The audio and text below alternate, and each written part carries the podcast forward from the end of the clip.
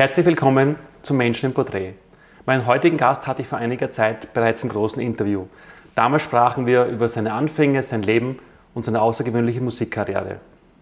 Viele Menschen in seinem Alter sind längst im Ruhestand. Er ist bis heute hochaktiv und bekam 2022 die Diagnose Krebs. Ich freue mich sehr auf ein spannendes Gespräch mit Boris Bukowski. Herzlich willkommen. Hallo. Wann und wie war das damals letztes Jahr, als die Diagnose gekommen ist? War es Zufall oder wie? Irgendwie habe ich so ein bisschen was gespürt auf meiner linken Seite. Und ich habe mir gedacht, ist kein Schmerz, aber ist irgendwie nicht normal. Und dann bin ich dem nachgegangen und mh, mm, über meine Hausärztin, die hat gesagt, naja, machen wir einmal äh, Computertomographie. Und die hat dann ergeben Raumforderung. Da habe ich mir gedacht, ich kenne zwar das Wort nicht, aber ich kann mir schon vorstellen, was damit gemeint ist. Da ist irgendetwas, das sich einen Raum fordert. Äh, das klingt nicht gut. Und dann, äh, ich habe Gott sei Dank einen befreundeten äh, Universitätsprofessor, der hat zwar mit, mit dem direkt nichts zu tun, aber der kennt sich aus, was macht man ganz schnell, damit man jetzt das Prozedere möglichst kurz hält, um zu wissen, was los ist. Und der hat mich dann ein bisschen rumgeschickt und zuerst mal, äh, weil die CD hat ergeben, das ist da irgendwo in der Nähe der Niere oder irgendwas.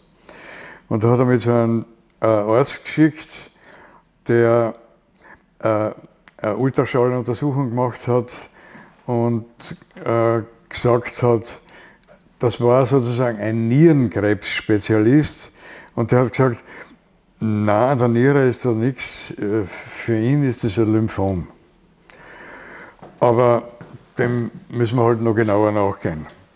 Und dann äh, hat mein Freund für mich gecheckt, äh, dass ich gleich mal äh, als erstes, wo gibt es am schnellsten eine Biopsie zu machen, wo man wirklich genau weiß, was los ist.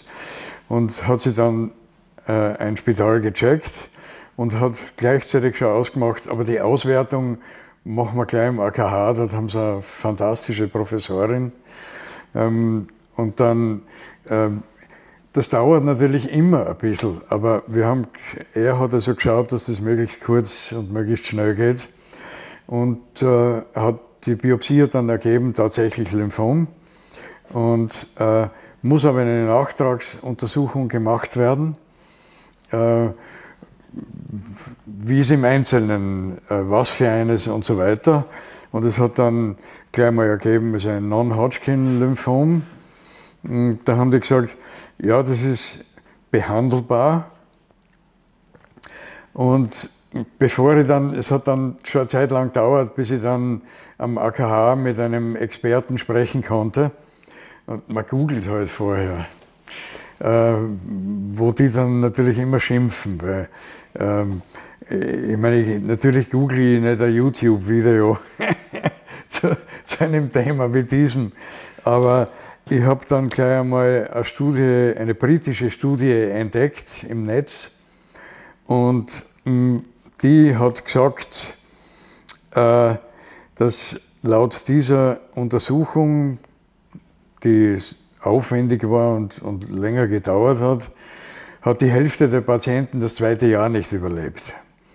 Und äh, es ist nämlich bei der Nachtragsuntersuchung der Biopsie herausgekommen, dass da noch zwei äh, Zusätze gibt. Und zwar mm, ähm,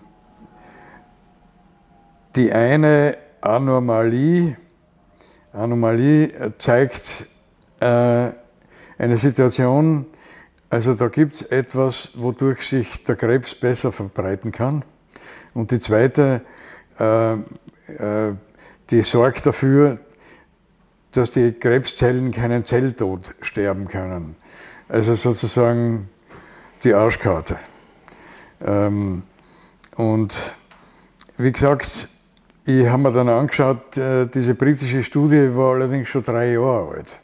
Und im AKH haben sie mir gesagt, erstens äh, geht da die Wissenschaft in Riesenschritten voran.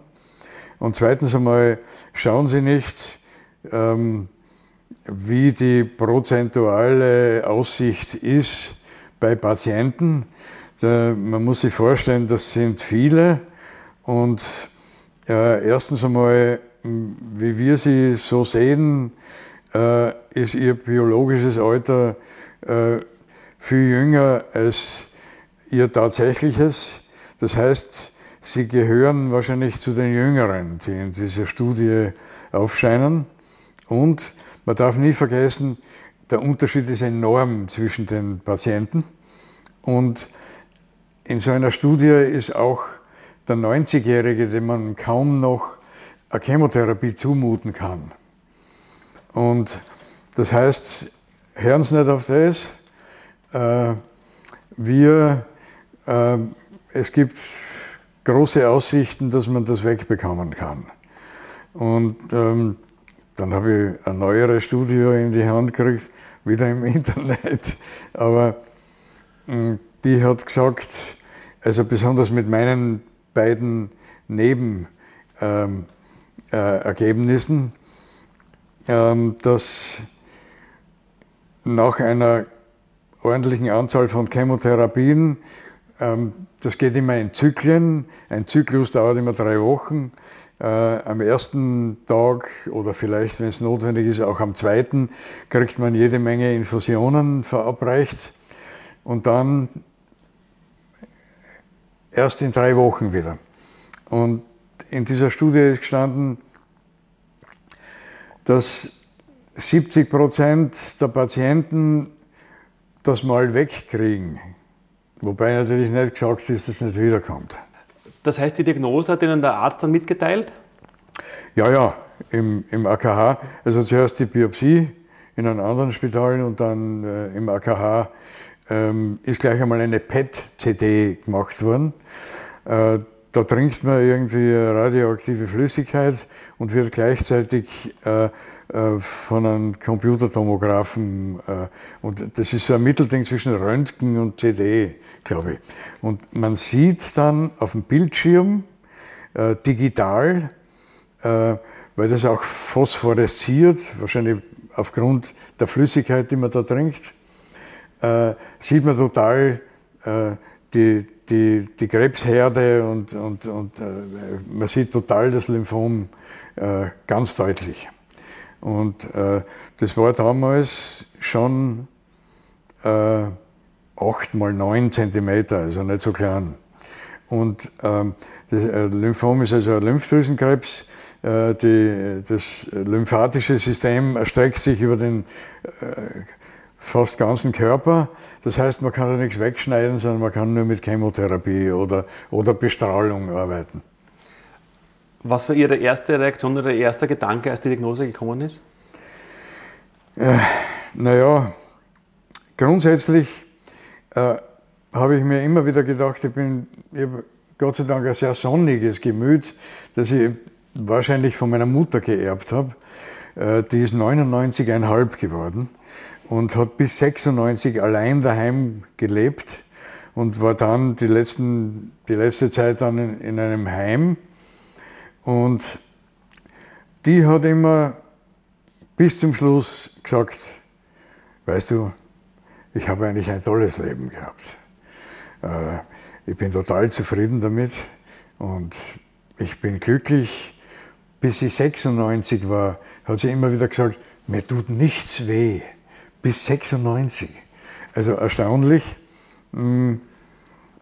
Und die hat immer gesagt, ganz zum Schluss hat sie dann gesagt, aber weißt du, ich glaube, jetzt reicht es dann auch. Und ich habe mir gedacht, pfah, das ist ein unfassbares Vorbild, so möchte ich gern abtreten. Sozusagen nicht ähm, in der totalen Verzweiflung, sondern indem ich sage, äh, boah, ich bin, ich, ich, und, und das habe ich dann auf mich jetzt gemünzt und habe mir gedacht, boah, ich war 76, jetzt bin ich 77.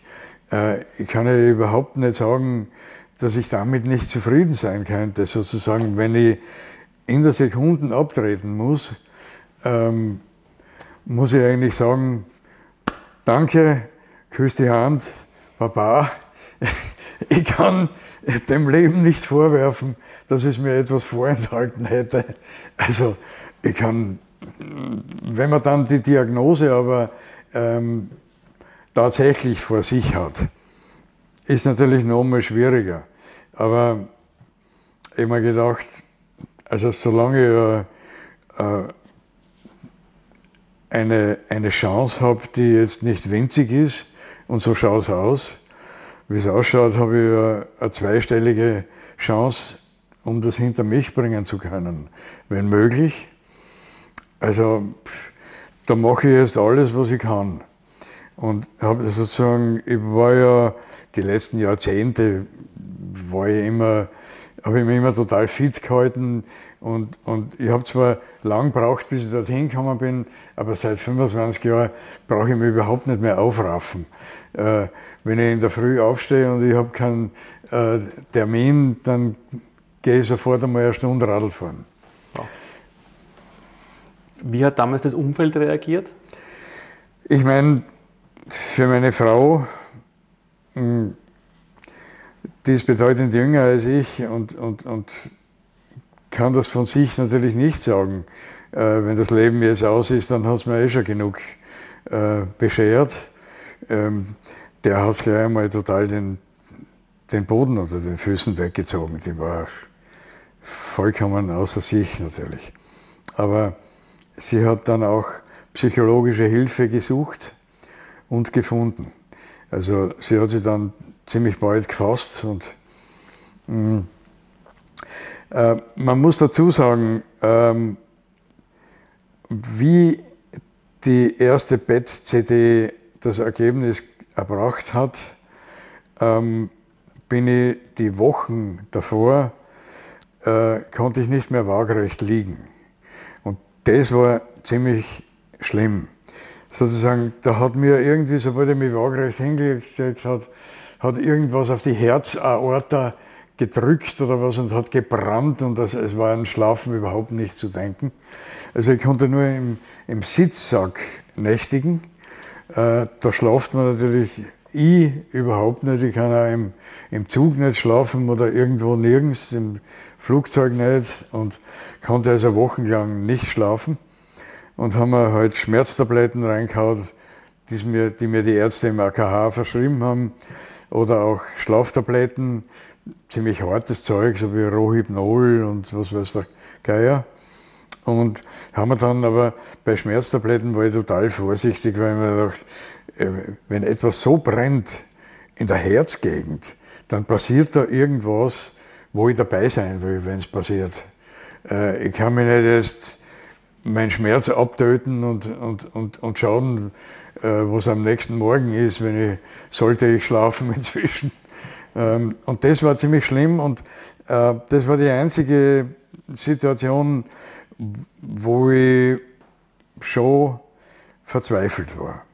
Weil ich mir gedacht, wenn du am Morgen aus dem, äh, dich anziehst und, und du bist geräderter als am Abend, wie du dich zur Ruhe, Ruhe unter Anführungszeichen begeben hast, dann, dann zeigt der Daumen sowas von eindeutig nach unten.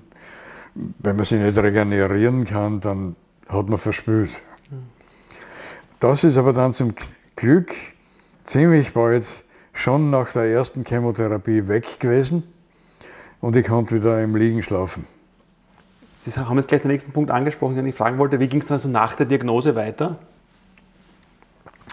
Äh, dann hat man mal gesagt, noch vor der Nachtragsuntersuchung, fangen wir gleich mal, damit wir nichts versäumen, mit einer üblichen Chemotherapie an. Mit dem hat sich schon meine Situation gebessert wegen dem liegend schlafen können. Äh, und es war nicht so schlimm mit der Auswirkung der Chemotherapien.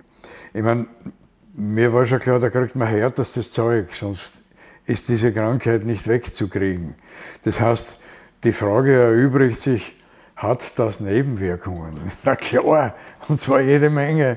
Und ähm, es war dann, ich habe dann gleichzeitig mit stundenlangen Infusionen äh, auch Cortison kriegt, und zwar ziemlich hohe Dosis, fünf, fünf Tage hintereinander. Und äh, das ist zwar eh äh, total angenehm, das putscht dann total auf. Der Professor hat mir das erklärt. Er hat gesagt, Cortison ist ein körpereigenes, äh, körpereigener Stoff. Was ist das? Äh, ähm, was weiß ich. Er sagt nur, meinen Studenten erkläre ich das immer so, äh, die Löwenbrücke. Als Eselsbrücke, was das genau ist, sage ich Ihnen, ich sage euch die Löwenbrücke. Ein Mensch geht über eine Brücke und ein Löwe kommt ihm entgegen. Und äh, das körpereigene Cortison sorgt dafür, dass jetzt alles, was der Körper irgendwie bewirken kann, Aufmerksamkeit zu steigern oder Abwehrkräfte oder blitzartig zu denken, das setzt er jetzt alles mal sofort in Bewegung. Und äh, dadurch ist man total fit und frisch und spürt wahrscheinlich deswegen auch weniger von der Chemotherapie und schlaft halt ein bisschen schlecht, wenn man so aufputscht ist. Und danach, nach dem fünften Tag, äh, muss man das absetzen und dann merkt man halt unter den sehr harten Bandagen, die man da jetzt infundiert kriegt, gibt es halt auch Stoffe, die nicht sehr viel können. Die können manchmal nur alle schnell teilenden Zellen töten. Und da, darunter sind nicht nur äh, Lymphomzellen, ähm, ich habe B-Zellen-Lymphom gehabt, also Abwehrzellen, ähm, die getötet werden, sondern auch Schleimhautzellen im Magen-Darm-Trakt. Und die sind halt dann schwer beleidigt so wieder so eine Woche lang oder so. Und dann geht es wieder, dann spürt man wieder nichts. Und ich habe mich bemüht, mm, meinen Sport beizubehalten. Und zwar, ich habe schon gewusst, also mit dem Sport kriege ich keinen Krebs weg, das ist schon klar. Aber ähm, ich kann mich so fit halten, dass ich die notwendigen, die notwendigen Dosierungen aushalte.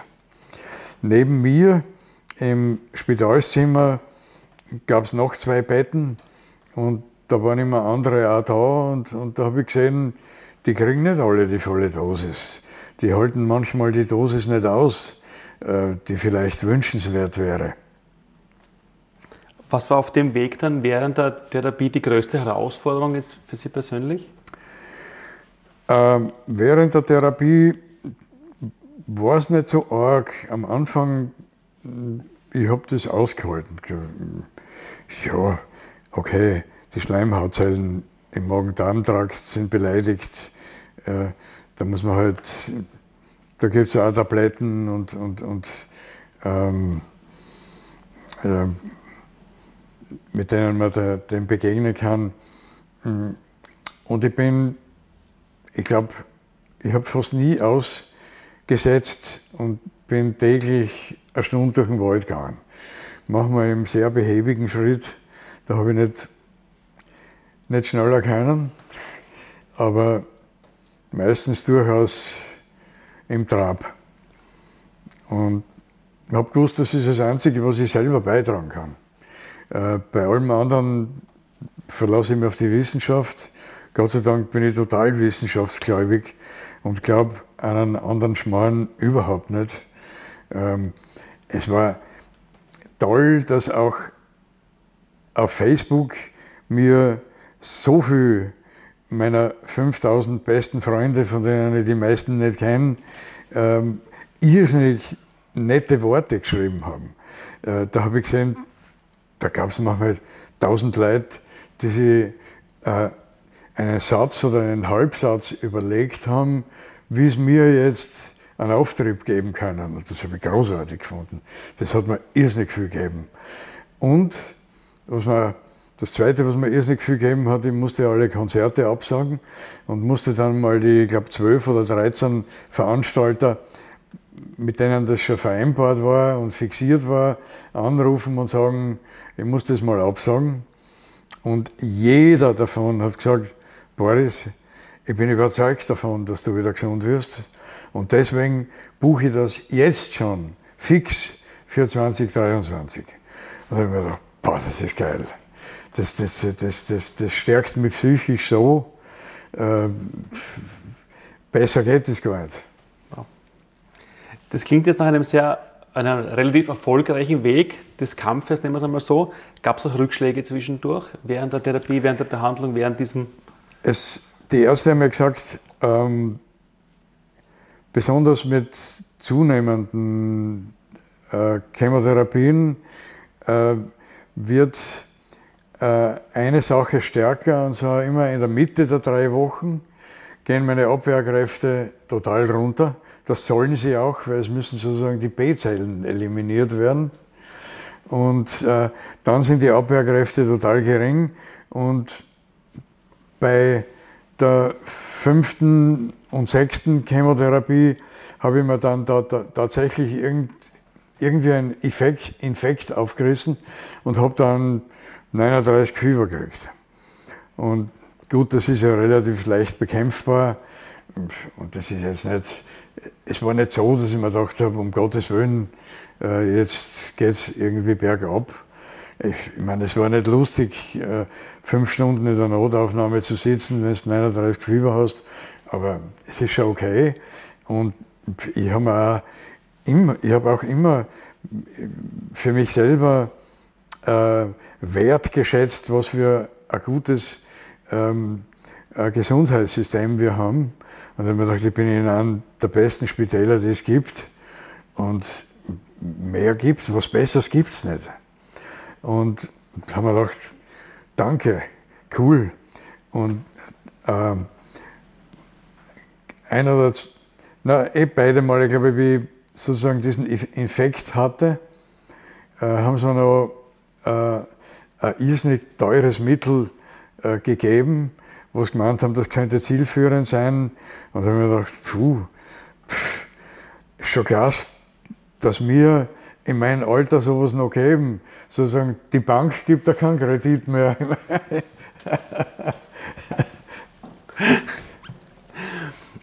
Gab es dann nach der Diagnose während der Therapie auch so einen ersten Erfolgs Erfolgsmoment, wo Sie gesagt haben, okay, ich habe das Gefühl, das geht in die richtige Richtung jetzt? Ja, absolut.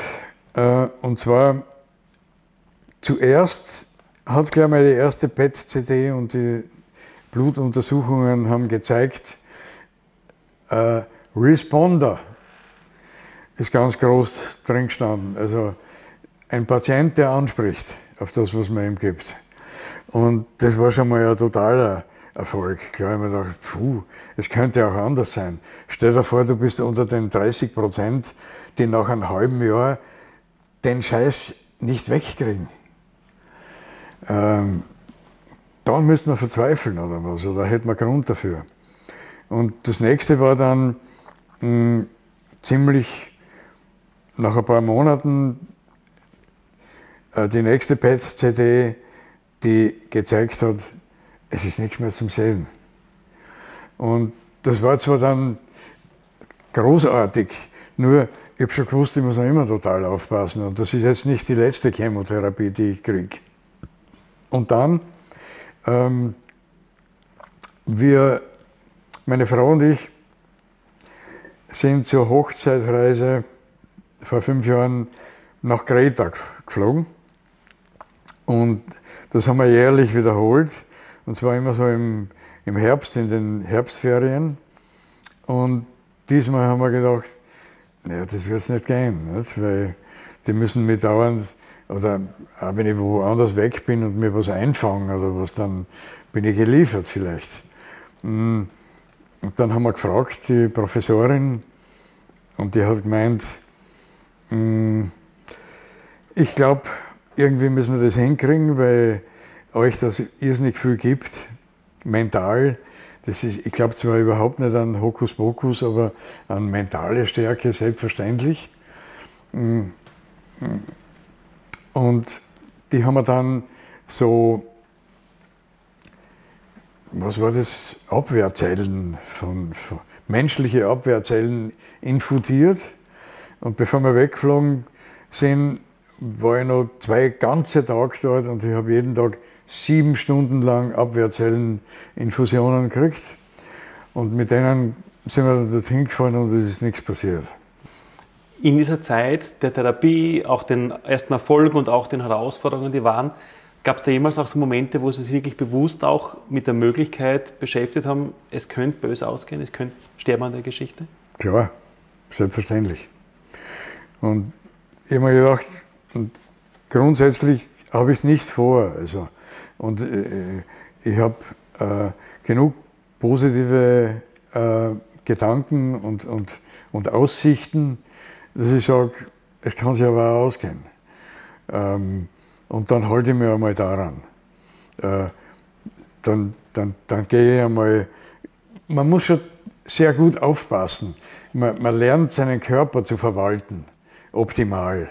Äh, und das heißt, hm, für mich ist das seit Jahren klar, äh, wenn man älter wird, ist es bei Männern oft so, dass sie das Durstgefühl verlieren. Und bei mir ist es oft schon so gewesen, dass ich mir sage, boah, ich habe schon vier Stunden nichts getrunken, äh, mir ist das gar nicht aufgefallen. Und besonders jetzt habe ich wieder total darauf geachtet und ich check das täglich, dass ich mindestens zwei Liter Wasser trinke. Oder Flüssigkeit halt. Ähm, und mir ist total klar, ich, mein, ich weiß nichts bezüglich auf Medizin, ich bin, ich bin eine Laie. Ich glaube, bis auf die Sachen, die fast jeder weiß. Aber, aber mir ist schon klar, dass sozusagen ein Körper überhaupt nicht funktionieren kann, wenn er die Flüssigkeit nicht zur Verfügung hat. Das war mir total wichtig. Und dann halt die anderen Sachen, nicht, nicht zu wenig schlafen und, und ähm, äh, ich glaube, dass man auch aufpassen muss, äh, dass man jetzt viel Stress hat. Und ich, ich war natürlich in der großartigen Situation, äh, dass ich nicht arbeiten muss, wenn ich nicht kann oder nicht will. Und das ist natürlich total fein. Äh, wenn jemand nicht anders kann als, als arbeiten gehen müssen, na gut, wenn er so eine Krankheit hat, dann ist er natürlich schon, kann er, kann er natürlich schon daheim bleiben, aber mh, hm, er macht sich viel mehr Sorgen als einer, der nicht muss. Hm, das war schon, das habe ich schon geschätzt, dass ich sozusagen dieses Privileg habe. Was war so der wichtigste Antrieb oder was so die wichtigste Kraftquelle in dieser Zeit? Auf der einen Seite haben Sie kurz erzählt, das Vorbild der Mutter, eigentlich ein Leben gelebt, dank, viel Dankbarkeit, wenn es aus ist. Sie haben es so nüchtern formuliert, dann war es halt das jetzt. Ja. Aber was hat Ihnen die Kraft gegeben, trotz allem diesen sicher auch sehr unbequemen und harten und auch körperlich belastenden Weg zu gehen und diesen Kampf zu kämpfen? Was war die Motivationsquelle oder die Kraftquelle? Da gab es schon viele Sachen. Ähm, erstens einmal meine Kraft ist jetzt natürlich immer wieder schwächer geworden, äh, besonders immer in der Mitte der Therapien. Aber es, es war immer genügend da noch, um nicht zu verzweifeln.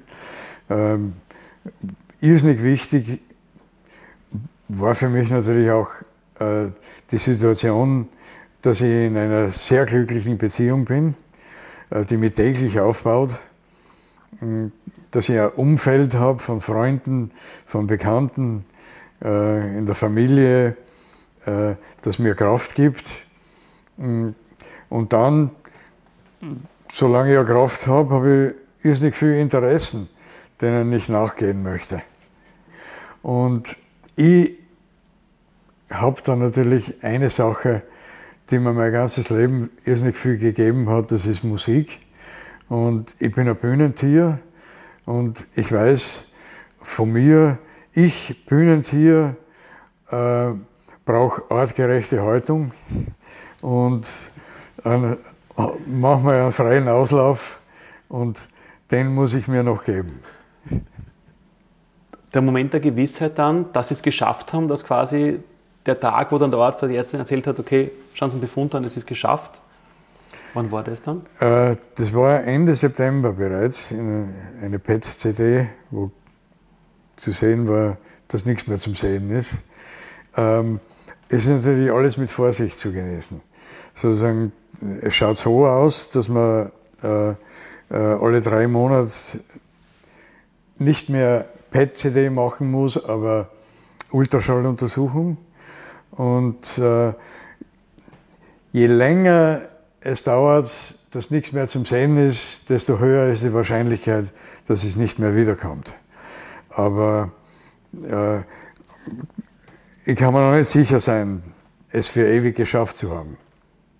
Als der Tag dann da, da war, der Moment der, also der medizinisch negativen Diagnose, dass es geschafft ist, quasi nichts mehr zu sehen ist, wie haben Sie diesen Tag dann verbracht? Ja, wir haben das gefeiert. Und äh, wir haben natürlich auch im AKH die Professoren, das ist so arg dort, da gibt es überhaupt keine normalen Ärzte.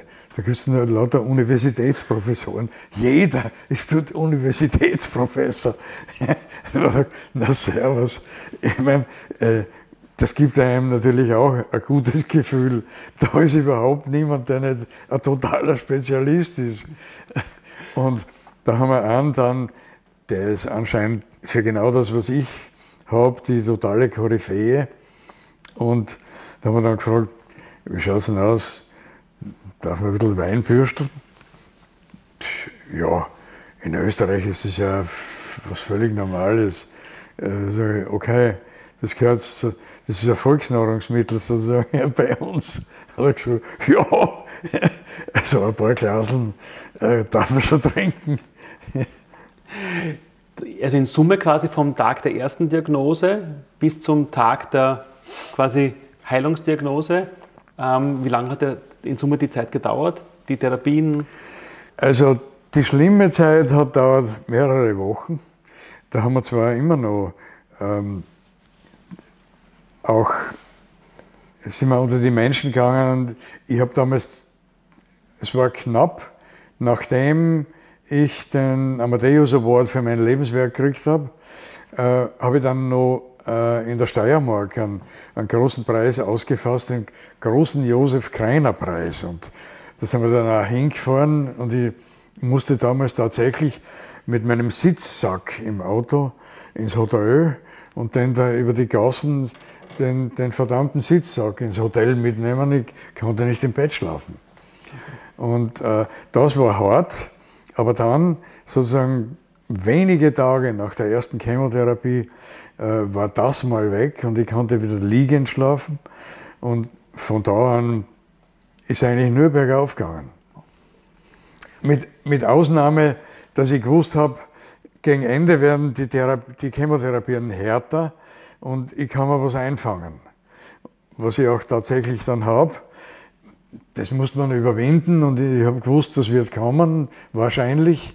Aber ich habe es nicht so schlimm empfunden, weil ich habe auch gewusst, was auf mich zukommt. Gibt es aus dieser Erfahrung heraus so einen wichtigsten oder wichtige Tipps, wenn jetzt Menschen unser Gespräch zuhören und zuschauen, die auch gesundheitlich vielleicht große Herausforderungen zu meistern haben oder auch einen ähnlichen Kampf vielleicht kämpfen, wie Sie ihn gekämpft haben? So einen wichtigsten Tipp, eine Botschaft für Menschen, die auch gesundheitlich kämpfen? Ich, ich weiß nicht, woher ich das habe, vielleicht von meiner Mutter oder überhaupt oder auch vom Sporteln, glaube ich.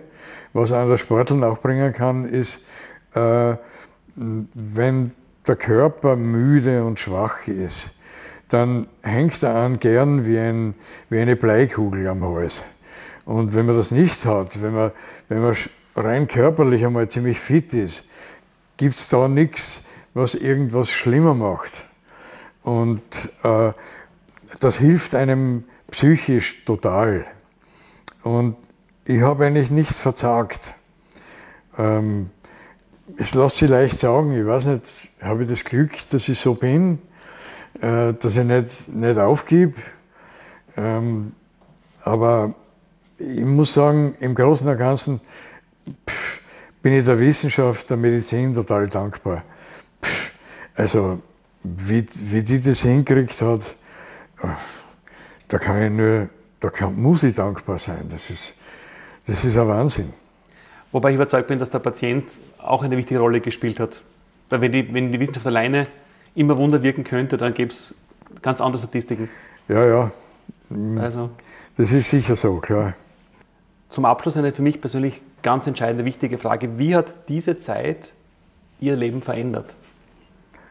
Äh, ich habe das Gefühl gehabt, in den letzten Jahren, hm, ich kann das so gut auf meinen Körper aufpassen, mit Fitness und so, dass ich manchmal mir fast denke, äh, ich bin unbesiegbar. Und solange ich nichts Blödes mache, könnte ich das Glück haben, das Alter meiner Mutter zu erreichen. Äh, inzwischen weiß ich leider, bin ich schon ein bisschen, ein bisschen gestutzt worden. Ähm, ich denke zwar nach wie vor, ich bin jetzt wieder so ziemlich kräftig und, und ich kann alles. Ich kann auf die Bühne gehen und zwei Stunden singen. Äh, äh, aber es gibt Sachen, die von irgendwo daherkommen können, für die ich nicht zuständig bin und für die ich nichts kann. Und da, da gibt es Dinge, ich kann mich anstecken mit was, ich kann mir was einfangen. Mm, man, ich bin vorsichtiger geworden und, und habe sozusagen diese, äh, ich sage fast Überheblichkeit nicht mehr ganz, dass ich mir denke, ich bin unbesiegbar.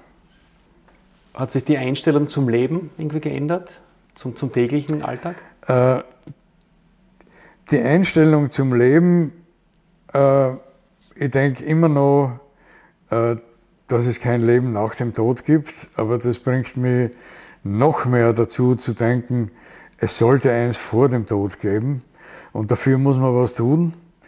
Und äh, das darf man nicht einfach so verstreichen lassen, sonst kann es auch ungesehen und unerlebt einfach vorbeigehen und den Bach runtergehen.